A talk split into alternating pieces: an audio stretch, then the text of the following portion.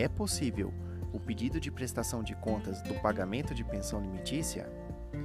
Olá, eu sou Johannes Felipe e esse é o assunto do podcast de hoje.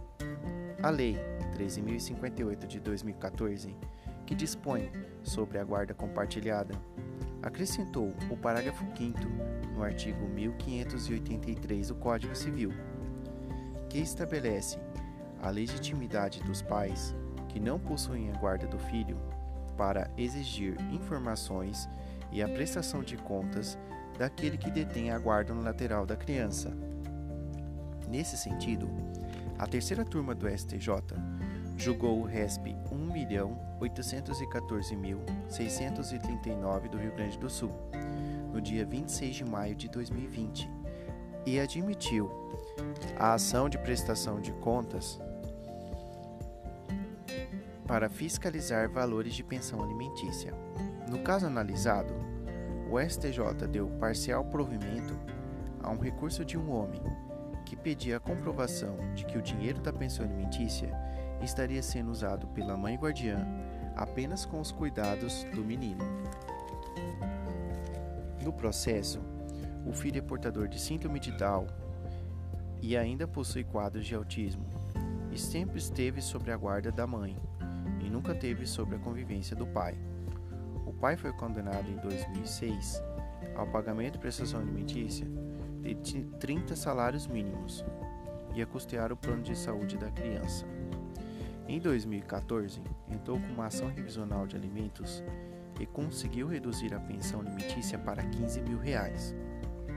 No ano de 2015, ajuizou uma ação de prestação de contas para verificar se a mãe da criança estaria empregando dinheiro apenas com as despesas do filho.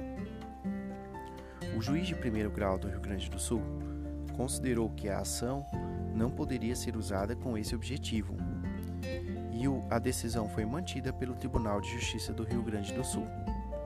Entretanto, o ministro do STJ, Moura Ribeiro, entendeu que é juridicamente viável a ação de exigir contas ajuizadas pelo limitante contra o guardião e representante legal do incapaz, na medida que a prestação está relacionada à saúde física e também psicológica do menor.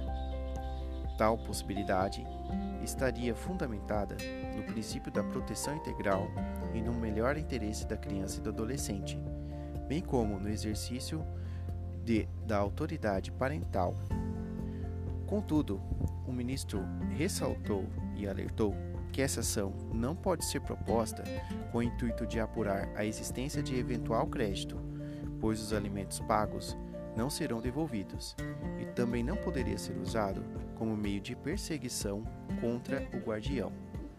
Espero que vocês tenham gostado deste assunto. Se você gostou, siga a gente nas redes sociais e compartilhe. Segue Direito e Direito.segue no Instagram. Tchau, valeu e até a próxima!